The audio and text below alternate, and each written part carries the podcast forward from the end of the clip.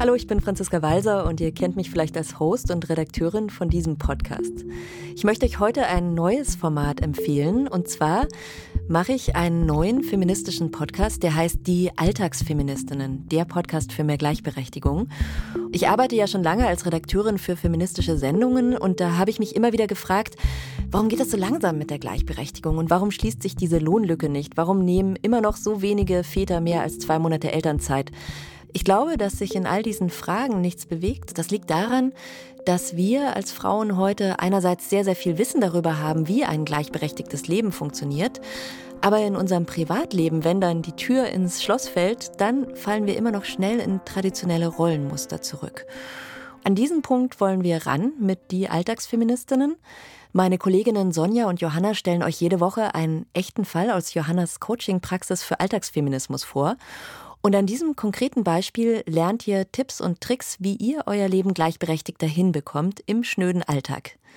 Wenn ihr jetzt dranbleibt, dann hört ihr direkt die erste Folge von unserem neuen Podcast, die Alltagsfeministinnen. Und darin geht es um den Wert von Care-Arbeit. Wenn es euch gefällt, dann abonniert den Kanal. Wir verlinken das neue Format auch in den Show Notes. Viel Spaß! Die Alltagsfeministinnen. Der Podcast für mehr Gleichberechtigung von RBB Kultur. Willkommen zur Premiere dieses Podcasts. Ab sofort sprechen wir jede Woche über Situationen aus dem Alltag, die erstmal so wie Kleinkram wirken, wo ihr denkt, das ist doch eigentlich gar nicht wichtig. Aber in Wirklichkeit sind das Situationen, die möglicherweise viel feministischen Zündstoff bieten. Und wir sind ein Podcast für und mit euch. Das bedeutet, ihr seid herzlich eingeladen, euch bei uns zu melden mit Fragen, mit Antworten, aber auch gerne mit euren eigenen Geschichten und Erfahrungen. Ich stelle uns erstmal vor, ich bin Sonja Koppitz, freie Journalistin und meine Podcast-Kollegin, die mir gegenüber sitzt, wie immer, ab sofort ist Johanna Fröhlich-Zapata, Gestalttherapeutin und Coach für Feminismus mit eigener Praxis in Berlin. Hallo Johanna. Hi. Wir haben ja das Jahr 2022. Warum brauchen wir feministisches Coaching? Oder anders, was ist das? Warum, warum findest du es wichtig, dass wir diesen Podcast machen? Ja, du sagst es ja schon, das Private ist politisch.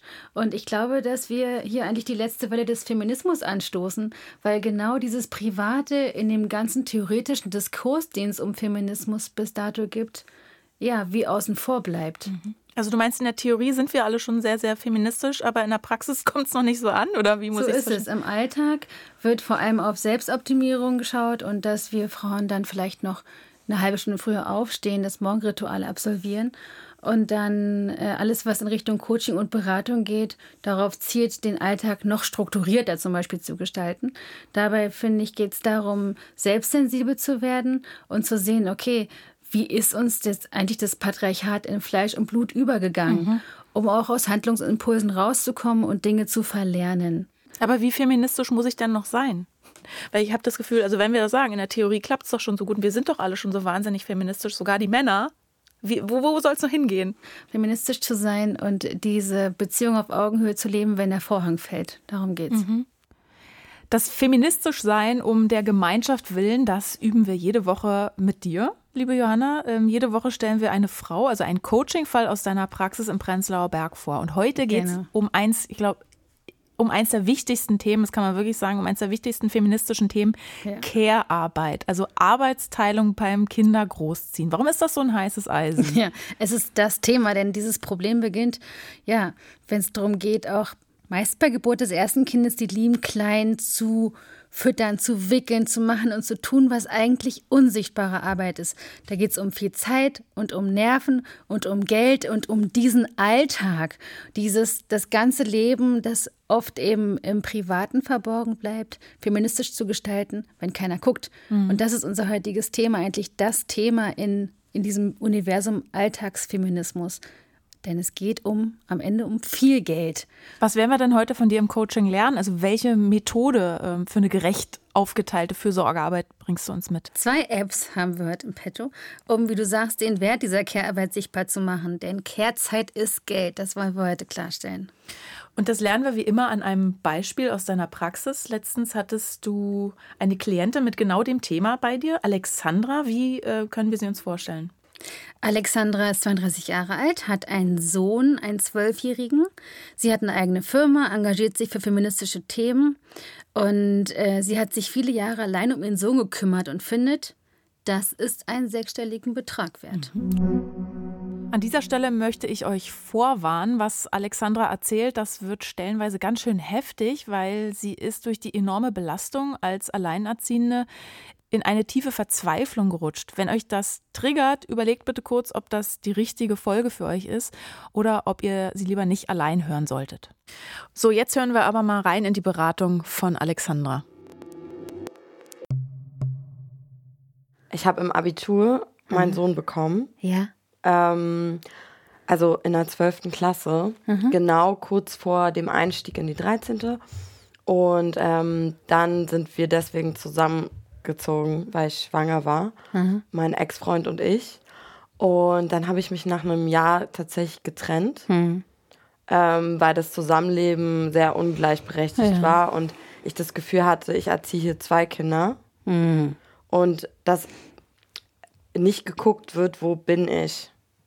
Ich hatte das Gefühl, diese ganzen Stereotype, du musst als gute Mutter das und das machen, dich immer zurückstellen ja, bis ich dann halt für drei Monate nach London gegangen bin und so einen Cut gemacht habe, als mein Sohn zehn Monate war. Mhm. Und da war mein Ex alleine mit ihm.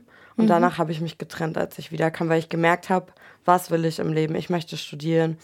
Ich möchte irgendwie mhm. erfolgreich sein. Ich wusste noch nicht genau wie. Mhm. Und dann dachte ich so, dieser Mann würde wahrscheinlich heiraten wollen, noch ein zweites Kind mit mir. Aber das sind alles seine Ziele. Aber wo sind, wo bin ich da? Ne? Okay, es ist ganz schön viel auf einmal, also bis hierher. Alexandra wird ungeplant schwanger mit 19, entscheidet sich für das Kind und zieht mit dem Kindsvater zusammen. Also eine kleine, mhm. junge Familie mitten im Abi, muss man sagen. Und was macht Alexandra? Die setzt sich nach London ab, um da ihr Englisch zu verbessern. Habe ich das richtig mitbekommen bis hierhin, Johanna? Ganz genau, ja. Alexandra erzählt das so leicht hin und im Zeitraffer, aber ist ja auch bei ihr jetzt schon mehr als zehn Jahre her. Mhm. Natürlich waren das Kämpfe. Also, man muss sich als Mutter sowieso für nichts entschuldigen, aber Alexandra war in einer speziellen Situation ausgebremst als Frau so mitten im Abi. Ich wollte eigentlich das Abi machen, konnte es nicht, weil ich ja meinen Sohn zwei Monate im Abi, also ich war super zerrissen. Ja. Innen drin. Ja. Und ähm, dann konnte ich nicht sitzen. Ich konnte nicht sitzen. Das heißt, ich hätte nicht in die Abiturklasse gehen können. Ja. Und ich war so wütend darauf, ja. dass ich das nicht kann und dass er das kann. Ja. Und dass ich jetzt gezwungen bin, zu Hause zu bleiben. Du konntest aufgrund der Geburtsverletzung nicht sitzen. Genau. Und ja. deswegen, ich hätte nicht in die Schule gehen können, genau. rein körperlich. Ja. Und ich, ich dachte immer so, das ist so unfair, mhm. dass ich jetzt dieses Baby-Halbjahr oder was auch immer mache. Mhm. Und er kann seine Ziele verwirklichen. Er mhm. macht sein Abi, er macht dann das Studium und so. Und was ist mit mir so, ne? Mhm. Wie gut, dass du das so jung dann schon entschieden hast für dich, auch dass du gesagt hast, okay, äh, Cut, ich gehe erstmal ziemlich zurück und komme dann wieder, entscheide. Ja. Das ist stark, das ist selten. Ja, also es ist auch stark, es ist auch tatsächlich auch leider ein Leidensweg dann. Also erstmal wirst du von allen diskriminiert für dein unmütterliches Verhalten. Äh, erzähl mir davon, kannst du dich daran erinnern? Wenn die da mit dir reden, du merkst es, oh, du in deren Augen machst du was Falsches. So, mhm. aber wenn ich ein Typ wäre, der jetzt drei Monate irgendwo hingeht, dann würden die sagen, ach cool, der geht jetzt nach London, um sein Englisch zu verbessern, damit er dann im Studium bessere Erfolge mhm. hat. Aber wenn das eine Mutter macht und das zehn Monate alte Baby dann, also das dann beim mhm. Vater ist, ich meinte auch immer so dieses Rechtfertigen. Ich hatte das Gefühl, mhm. alle wollen, dass ich mich rechtfertige, mhm. warum ich drei Monate nach London gehe und mhm. mich selbst finde irgendwie. Die Geschichte geht gleich weiter, aber lass uns hier mal kurz anhalten. Alexandra mhm. beschreibt ja sehr genau, wie sich ihr Umfeld verhält, also die Reaktion und sagt ja auch, das wäre bei einem Mann ganz anders gewesen. Warum passt das eigentlich nicht zu unserem Mutterbild, also so ein zehn Monate altes Kind alleine zu lassen. Ich meine, sie macht ja keine Weltreise oder so, sondern tut einfach was für ihre Sprache, für ihre Sprachkenntnisse, für ihre berufliche Zukunft, muss man ja auch sagen, und ist äh, in drei Monaten wieder zurück. Ja, es gibt ja diese deutsche Redewendung Rabenmutter. Wo ist eigentlich der Rabenvater? Mhm. Mal davon abgesehen, dass Raben ganz, ganz fürsorgliche Eltern sind, ist es echt oft was Deutsches. Du hast ja da auch dieses äh, Buch mitgebracht, was, äh, was du liegen hast von Evke Rulfes, Die Erfindung der Hausfrau. Bei dem Titel habe ich schon ein bisschen Angst. Worum geht's da? ja, zeigt super gut auch die Entstehung eben die, dieses Phänomens Mutterbild. Also, wenn wir uns jetzt folgendes Zitat anschauen, 18. Jahrhundert, aus dem Frauenlexikon 1773 genauer gesagt, da heißt es, dass wenn Kleinkinder in die Hände von Dienstboten geraten, sei das ein, ich zitiere, Ausdruck verfehlter und degenerierter Weiblichkeit. Also auch wenn ich mich mit Freundinnen unterhalte, die Kinder haben, ähm, habe ich den Eindruck, generell gilt für eine Mutter irgendwie, also wie sie es macht, äh, macht mhm. sie es falsch. Also wenn Frau sich zu viel um die Kinder kümmert, dann droht ja auch gleich der nächste Vogelvergleich, du Glucke. es ist eigentlich, kann man sagen, ornithologischer Albtraum. Also ich finde an dieser Stelle, gehen wir mal lieber zurück ins Coaching, weil Alexandra hat, hat sich ja also getrennt, als der Sohn ein knappes Jahr alt war und war dann erstmal alleinerziehend. Als ich mich dann getrennt habe, mhm. ähm, hat er sich plötzlich total wenig gekümmert. Ich würde sagen, es war vorher nicht gleichberechtigt, das erste Jahr, deswegen wollte ich mich auch trennen. Und dann hat er sich echt nur noch zwei Wochen in einem Monat gekümmert. Und ich war alleinerziehend im Abitur, habe ja dann das Abi gemacht, ein Jahr später als er. Und danach noch Jurastudium mit Kind und einen krassen unterbezahlten Job in einem Hotel, damit ich mir das Leben mit meinem Kind leisten kann, alleinerziehend ohne Unterhalt. Ja, das war die Situation. Und er hatte kaum Jobs, ähm, also so komplett nur Wochenenddad. Leider war er, wie viele Jahre? Bis unser Sohn fünf Jahre alt war. Und dann habe ich mir erkämpft, dass er ihn fünf Tage nimmt. Also nicht nur ein Wochenende. Ich habe mir immer mehr erkämpfen also müssen, ich finde, es sollte selbstverständlich sein, mhm. dass er mhm. ihn zur Hälfte nimmt. Sollte selbstverständlich sein, ist es in der Realität aber nicht. Gucken wir mal in die Statistiken zu Alleinerziehenden. Knapp 88 Prozent der Alleinerziehenden sind Überraschung, Frauen. Erhalten Alleinerziehende kein oder nicht regelmäßig Unterhalt vom anderen Elternteil, greift das, und das habe ich neu gelernt, Unterhaltsvorschussgesetz. Man kann also staatlichen Unterhaltsvorschuss beantragen. Der Anspruch besteht dann unter bestimmten Voraussetzungen bis zum vollendeten 18. Lebensjahr des Kindes. Und offenbar sind es meist die Väter, die nicht zahlen. Da gibt es noch eine krasse Zahl. Also von den Kindern mit staatlichem Unterhaltsvorschuss leben 89 Prozent bei alleinerziehenden Müttern. Das Geld ist aber nur die eine Sache. Die andere Sache ist ja die Zeit, also Zeit zur Betreuung der Kinder. Da gibt es natürlich ganz ähm, verschiedene Modelle. Alexandra fährt zurzeit das sogenannte paritätische Wechselmodell, auch Pendelmodell bzw.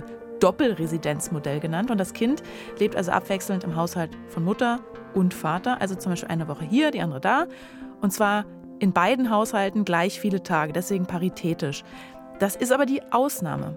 Laut Allensbach-Umfrage liegt in 88 Prozent der Trennungsfamilien die Hauptverantwortung für die Kinder bei nur einem Elternteil, also meist der Mutter.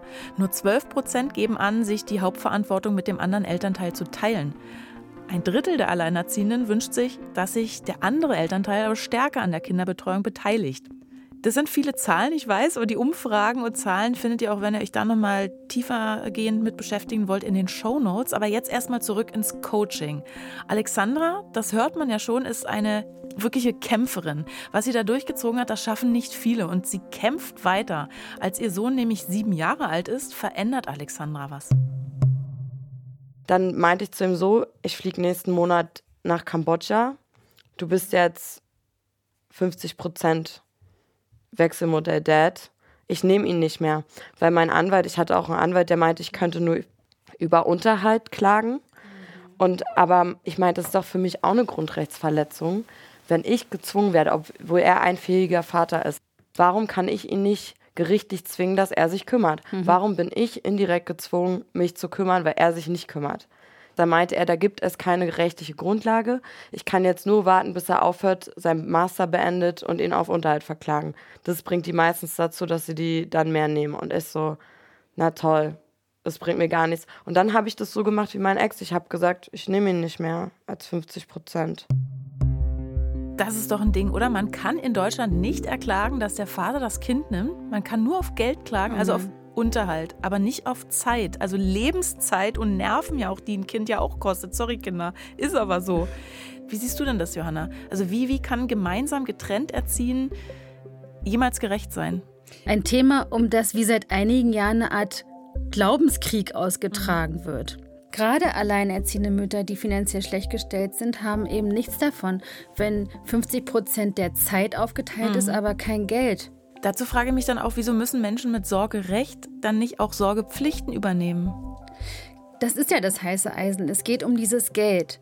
Ein Wechselmodell bedeutet ja, dass sich die Zeit aufgeteilt wird und bei 50 Prozent Betreuung ohne Geld ist es keine Lösung. Hochaktuell, Justizminister Marco Buschmann, FDP, will 24 eine Familienreform vorlegen und da soll dieses Wechselmodell vorgezogen werden. Die Frage ist, unter welchen Umständen und für welchen individuellen Fall macht das Sinn, ja? Mhm.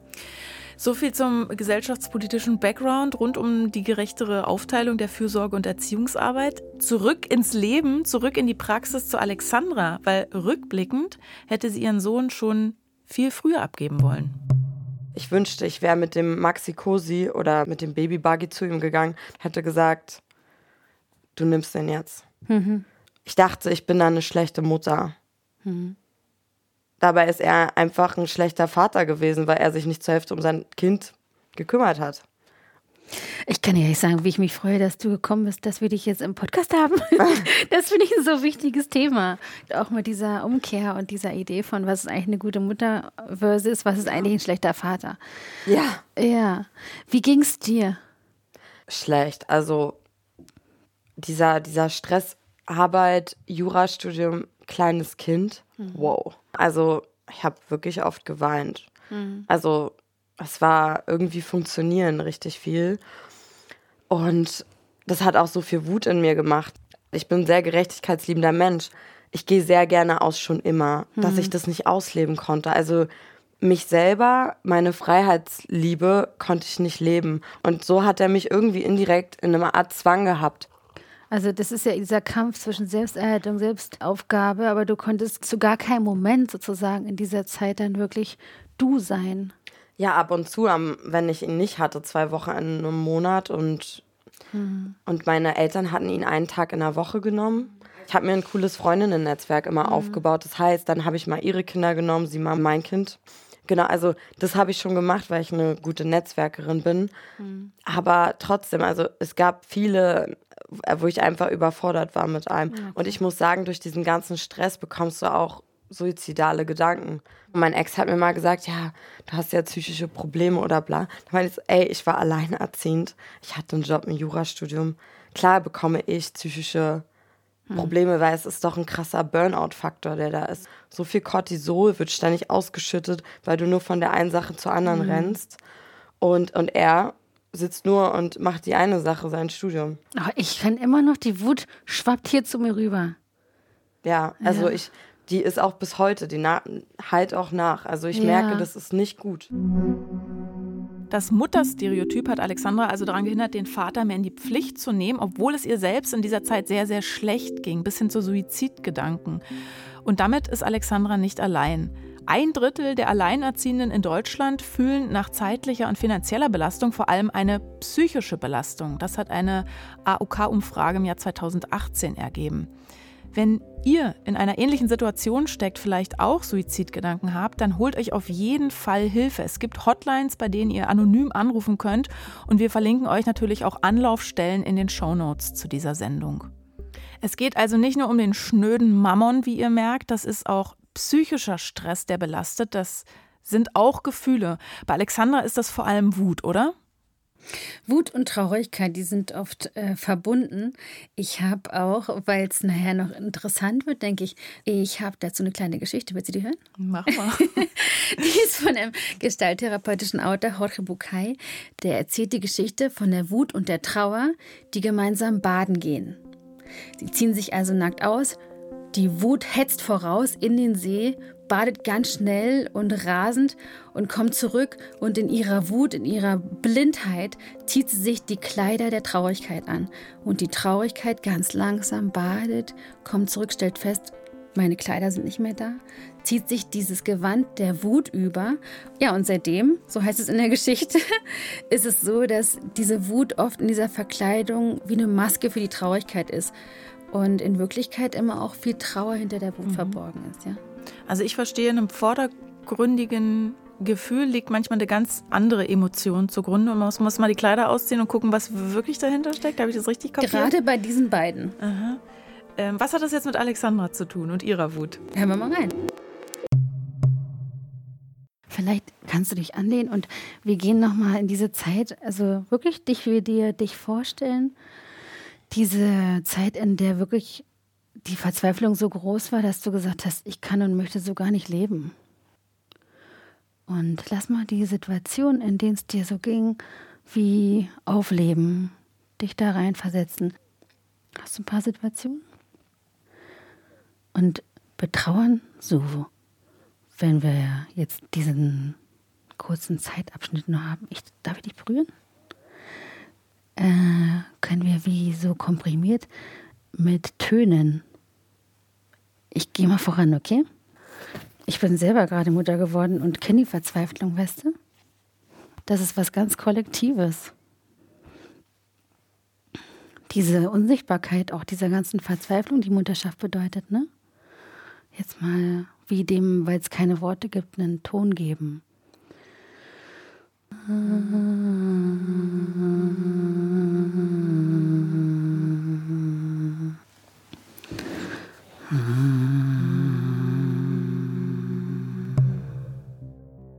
Für Situationen gibt es nicht immer Worte, aber vielleicht Töne habt ihr jetzt gerade mitbekommen. Ein Seufzen, ein Stöhnen, denn auch wenn wir vordergründig erstmal nur Wut spüren, heißt es nicht, dass da keine Verzweiflung ist. Wir spielen euch diese Übung jetzt hier nicht komplett vor, weil das intim ist und auch bleiben soll.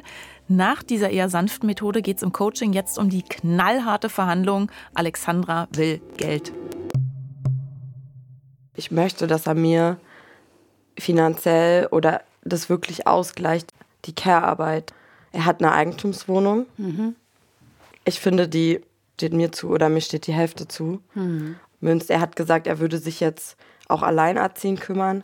Aber mein Sohn ist so selbstständig. Wenn er jetzt alleinerziehend ist, ist wie, mhm. als würde er in einer WG leben. Ich sage, ich möchte finanziell den Ausgleich. Er sagt, er kann das nicht, hat aber eine Eigentumswohnung. Also meine Forderung ist ja um die 100.000 für meine ganze Care-Arbeit. Entgangene Freizeit, entgangene Freiheit, entgangene Reisen, alles. Entgangener Lohn, alles. Mhm. Und ähm, eigentlich müsste ich noch 50 rauflegen, so mhm. für mein eigenes Gefühl, ne? Bevor wir über die 100 oder sogar 150.000 Euro sprechen, müssen wir noch mal genau definieren, was diese Care-Arbeit eigentlich ist, äh, für die Alexandra so viel Kohle will. Care-Arbeit bedeutet ja Fürsorgearbeit äh, übersetzt. Was zählt deiner Meinung danach alles mit rein? Fürsorgearbeit ist der Ausdruck der Fürsorge. Ich mag eigentlich den Begriff Care lieber, weil da sowohl die häuslich-private als auch die professionelle Fürsorgearbeit reinfließt und diesen ein Wort, also ein Wert gibt. Mhm. Aber bricht es doch nochmal von der Metaebene so ein bisschen runter. Also wenn ich jetzt an uns Alltagsfeministinnen denke, an Alexandra, äh, was ist es dann? Windeln? Putzen, kümmern, Organ, diese ganze To-Do-Liste, mhm auch diese Mental Load, ne, die nicht enden wollende Organisationsarbeit und die Organisation dieses Riesenunternehmens Familie, mhm. emotionale Arbeit, dieses Themen ansprechen, um auch ja, die Atmosphäre sich mhm. kümmern, all das. Dafür will Alexandra 100.000 oder sogar 150.000 Euro von dem Vater ihres Sohnes. Da schlackern jetzt vielleicht einige von euch mit den Ohren und sagen, boah, da übertreibt Alexandra ein bisschen. Aber in unserer Rubrik Feminismus to go lernt ihr heute, wie ihr den finanziellen finanziellen Wert eurer Care-Arbeit herausfindet. Feminismus to go. Also, zwei Apps. Erstens Care-Rechner-App. Diese App errechnet die Anzahl der Care-Überstunden die meist von Frauen geleistet wird. Ich muss voranstellen, dass die Zahlen vom Deutschen Institut für Wirtschaftsforschung, DIW, stammen und den Durchschnitt abbilden. Der Rechner kennt also den Durchschnitt der geleisteten Arbeit und den Anteil, den Frauen und Männer daran haben, typischerweise. Da gibst du ein, seit wann du in einem gemeinsamen Haushalt lebst, denn auch da geht schon los vor den Kindern.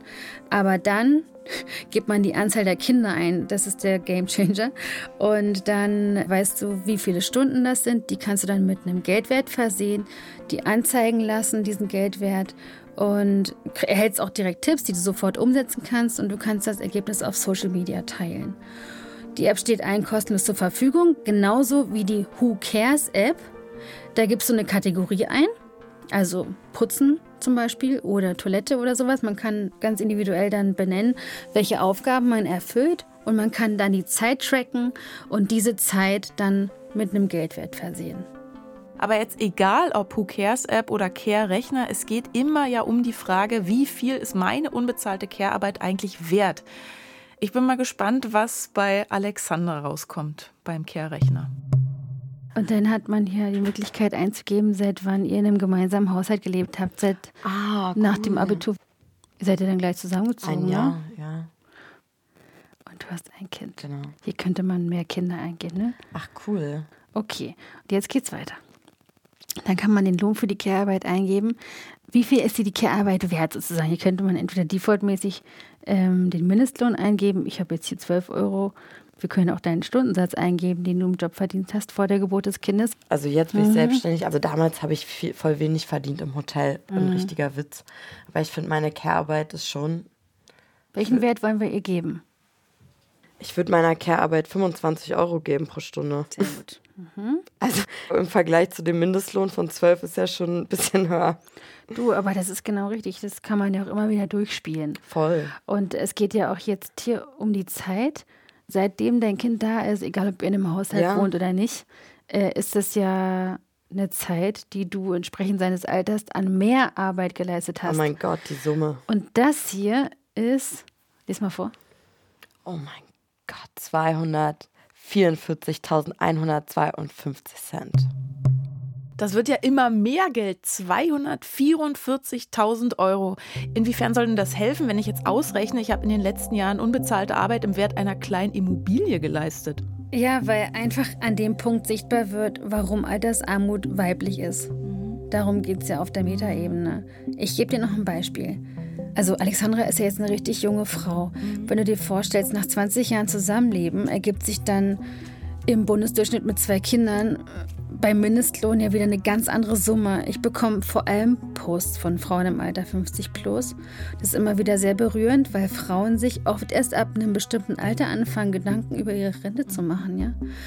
Für jüngere Frauen ist es klar, jetzt wie im Fall von Alexandra, eine App ja, zur Frustrationsprävention fürs Alter, wenn du so willst. Naja, aber, aber mich würde das ja jetzt gerade an der Stelle erstmal frustrieren, wenn ich dann wie Alexandra ausrechne, okay, ich hätte mir jetzt schon eine Eigentumswohnung Aber du hast noch sehr viel mehr Lebenszeit mhm. vor dir, mhm. das zu verändern. Mhm. Ne? Wenn wir das jetzt noch ein Stück äh, weiterdrehen, dieses Gedankenspiel, also wenn wir davon ausgehen, dass Sorgearbeit tatsächlich entlohnt werden würde, dann würde sie jährlich weltweit dreimal so viel umsetzen wie der mhm. IT-Sektor, also dreimal so viel Geld wie in der Tech-Branche. Das äh, hat die Hilfsorganisation Oxfam nämlich mal ähm, errechnet in einem Bericht von 2020. Wer soll denn das dann aber alles bezahlen? Also geht es überhaupt darum, dass es bezahlt wird? Es geht, du sagst es, um die Sichtbarmachung dieser systematischen Abwertung von Hausarbeit, Pflege, Fürsorge. Ja, aber da muss man ja auch sagen, dass unsere Wirtschaft ja eigentlich auch nur funktioniert, weil eben ständig jemand putzt, kocht und Kinder großzieht. Ist es also wirklich so utopisch, dass diese Sorgearbeit entlohnt wird? Naja, wahrscheinlicher ist die Aufwertung der Care-Arbeit, ja, also zum Beispiel in Form von einer Rentenreform. Und im Privaten, das mache ich ja ständig mit meinen Klientinnen, Eheverträge, Care-Ausgleichszahlungen. Auf politischer Ebene ist schon eine paritätische Elternzeit gesetzlich zu regeln jetzt eine schwierige Sache und kommt so innovativ daher. Also ich finde es im Moment noch eher utopisch. Du hast das schlimme R-Wort auch gesagt, Rentenreform. Dazu passt die Aussage der Autorin Alexandra Zykonow, die schreibt in ihrem Buch, wir sind doch alle längst gleichberechtigt. Die Bezahlung von Care-Arbeit, die würde äh, unser Wirtschaftssystem sowieso komplett zerstören. Unser ganzes kapitalistisches System habe, ich zitiere, sehr großes Interesse daran, dass das Kümmern um Haushalt, Kinder, Angehörige und Co. weiterhin möglichst unsichtbar gemacht, möglichst nicht als Arbeit gesehen und möglichst weiterhin mit Pralinen, Blumensträußen und Liebe entlohnt wird mhm. und nicht mit Geld, weil die Bezahlung von Care-Arbeit, und jetzt wird's dramatisch, das patriarchal-kapitalistische System, wie wir es kennen, stürzen würde. Zitat Ende. Boah, da muss man erst mal durchatmen, oder? Äh, zurück zu Alexandra. Hast du das Gefühl, ihr geht es nur ums Geld oder ist Geld an der Stelle auch eine Form der Anerkennung, eine Form von Pralinen, Blumen, Wertschätzung oder Schmerzensgeld? Na, so beides und alles auf einmal. Es gehört ja zusammen. Geld ist eine Form der Anerkennung. Vielleicht die Form der Anerkennung in einem mhm. kapitalistischen System und auch die einzige Form, von der wir uns, wie es so schön heißt, was kaufen können. Ne? Mhm. Dann hören wir zum Abschluss des Coachings, was Alexandra jetzt mitgenommen hat, also ihr Fazit. Ich habe das Gefühl, Frauen, sie haben diesen Anspruch, es per perfekt zu machen. Mhm. Ich habe dieses Gefühl auch mhm. bekommen und dann dachte ich so, nee. Das zu überwinden auch. Ne? Ja. Ne? Dieses in sich verankerte auch ja. Mutterbild, ne? Und du bist nur eine gute Mutter, wenn du über andere erst nachdenkst und mhm. dann über dich. Aber äh, wie im Flugzeug. Atmen, nehmen sie zuerst die Maske und dann machen sie die Maske auf das Kind. Das heißt, wenn es mir gut geht, dann geht es ja nur meinem Kind gut. Und geht es mir wirklich gut, wenn ich 19 Stunden Überstunden mache? Nein. Also mir geht es dann nicht gut. Das ist das Schlusswort. Das finde ja. ich richtig gut. Oh, ich bin richtig glücklich, dass du in diesen auch. Podcast gekommen bist. Richtig, Vielen Dank, richtig ich auch. gutes Thema. Vielen Dank. Schön. Danke. Wow, das Bild mit der Sauerstoffmaske ist ja super, super anschaulich. Ähm, nur wenn es der Mutter gut geht, wenn sie genug Sauerstoff, Zeit, Geld zum Atmen und zum Leben hat, dann kann sie sich ums Kind kümmern. Logisch, ne? Also danke auch von mir unbekannterweise, liebe Alexandra, dass du uns teilhaben lassen hast. Jetzt war Alexandra bei dir im, im Coaching glücklicherweise, mhm. aber kommen viele Alleinerziehende zu dir? Weil nach all dem, was ich jetzt gehört habe, kann ich mir gut vorstellen, dass Alleinerziehende gar keine Zeit und kein Geld dafür haben. Mhm. Also ich berate auch allein bzw. getrennt Erziehende, aber du sagst, das Phänomen dieser Alleinerziehenden ist genau das und es trifft vor allem dann Frauen, weil Alleinerziehende gibt es auf allen gesellschaftlichen Schichten, ne? die eben die allerwenigsten Geld- und Zeitressourcen haben und eben weniger Möglichkeiten für Selbstfürsorge. Und so ein Coaching ist ja auch mhm. Selbstfürsorge. Mhm. Das ist eine Herausforderung, aber auch für Paare ist es eine Herausforderung, in dem wuseligen Alltag da Zeit zu finden für sich, für ein Coaching. Wenn dann Paare zu dir kommen, ähm, werden da auch so hohe finanzielle Forderungen auf den Tisch gepackt? Hier 250.000, kleine Immobilie? Ab einem gewissen Alter der Leute schon und bei mehreren Kindern auch. Die finanzielle Forderung ist ein, ein, eher ein Augenöffner, wie wir es schon hatten. Mhm. Äh, und dann gibt es kein Schema 11 oder keine Patentlösung. Ne? Und am Ende, was Paare angeht, finde ich es interessant, weil oft sagen die Leute, oh, wie unromantisch jetzt eine Rechnung und über Geld sprechen und so. Mhm. Wenn wir genauer hinschauen, ist es ganz romantisch, denn es ist doch viel schöner, wenn wir uns immer wieder füreinander entscheiden können dürfen, statt beieinander bleiben zu müssen wegen der mhm. finanziellen Abhängigkeit. Trotzdem oder gerade deswegen lässt mich diese Folge heute so ein bisschen mit ambivalenten Gefühlen zurück, weil ich so, so eine richtige Lösung haben wir natürlich nicht für dieses Problem. Ich glaube, da sprechen wir in 20 Jahren nochmal, wenn es unseren Podcast so lange gibt. Also eine gerechte Aufteilung und Entlohnung von Fürsorgearbeit auf jeden Fall ein spannendes Thema. Wichtig ist erstmal, das sichtbar zu machen äh, und dir bewusst zu machen, dass es halt auch gerechter gehen würde und da mal anzusetzen oder zu gucken, wo, an welchen Stellschrauben kann ich drehen. Alle Infos Infos, alle Statistiken, Artikel, Buchtipps und Links zu Care-Rechner äh, und Who Cares App findet ihr selbstverständlich in den Show Notes. Das war die erste Folge der Alltagsfeministinnen. Und falls ihr Binge-Hörerinnen und Hörer seid und gleich weiterhören möchtet, die zweite Folge, die ist auch schon draußen. Yay! Da geht es um Beatrix, die die Macho-Sprüche ihres Vaters im Familienchat unerträglich findet. Sie ist total genervt, aber was willst du machen? Du kannst ja deinen Vater nicht zur Adoption freigeben. Sehr gut. Also bis gleich in der zweiten Folge. Aber wie hat euch die erste gefallen? Wie war es? Wie findet ihr, wäre eine Care-Arbeit fair bezahlt? Habt ihr Erfahrungen mit dem Care-Rechner? Meldet euch. Meldet euch bitte alltagsfeministinnen at rbb-online.de oder mit einer WhatsApp-Nachricht bei uns. Die Nummer findet ihr in den Show Notes. Wie hat dir denn die erste Folge gefallen, Johanna? Kommst du nächsten Dienstag überhaupt wieder? Ja, sehr gern. Gut, dann hören wir uns ab jetzt äh, jede Woche dienstags. Jede Woche gibt es eine neue Folge. Wir freuen uns auf euch. Bis dann. Bis dann. Die Alltagsfeministinnen. Der Podcast für mehr Gleichberechtigung. Eine Produktion von RBB Kultur für die ARD. Mit Sonja Koppitz und Johanna Fröhlich-Zapata. Redaktion Franziska Walser und Romy Sigmüller. Sounddesign Patrick Zahn und Kevin Kastens. Aufnahme und Mischung Nikolaus Löwe und Robin Rudolph. Alle Folgen gibt's kostenlos in der ARD Audiothek und überall, wo es Podcasts gibt.